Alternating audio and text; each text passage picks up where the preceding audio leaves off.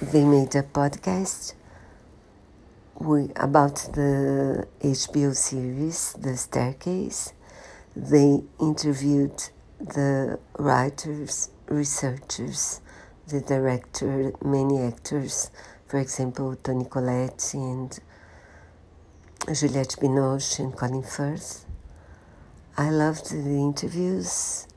I found it really interesting that they affirm that the, there was this romance between the editor of the documentary on the staircase, the staircase, the documentary about the possible crime that happened,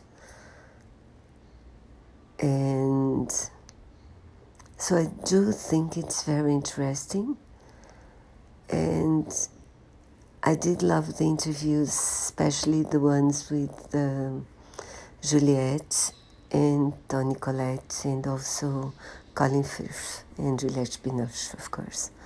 So please listen to it if you watch the series, because I do think it's interesting. And many points that were debated are clarified they try not to um, to say what they think if they were if Michael were guilty was guilty or not. I do think in my in my opinion the series is points to um, him being responsible for the death, but you know.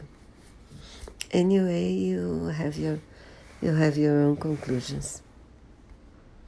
The interviews are very interesting.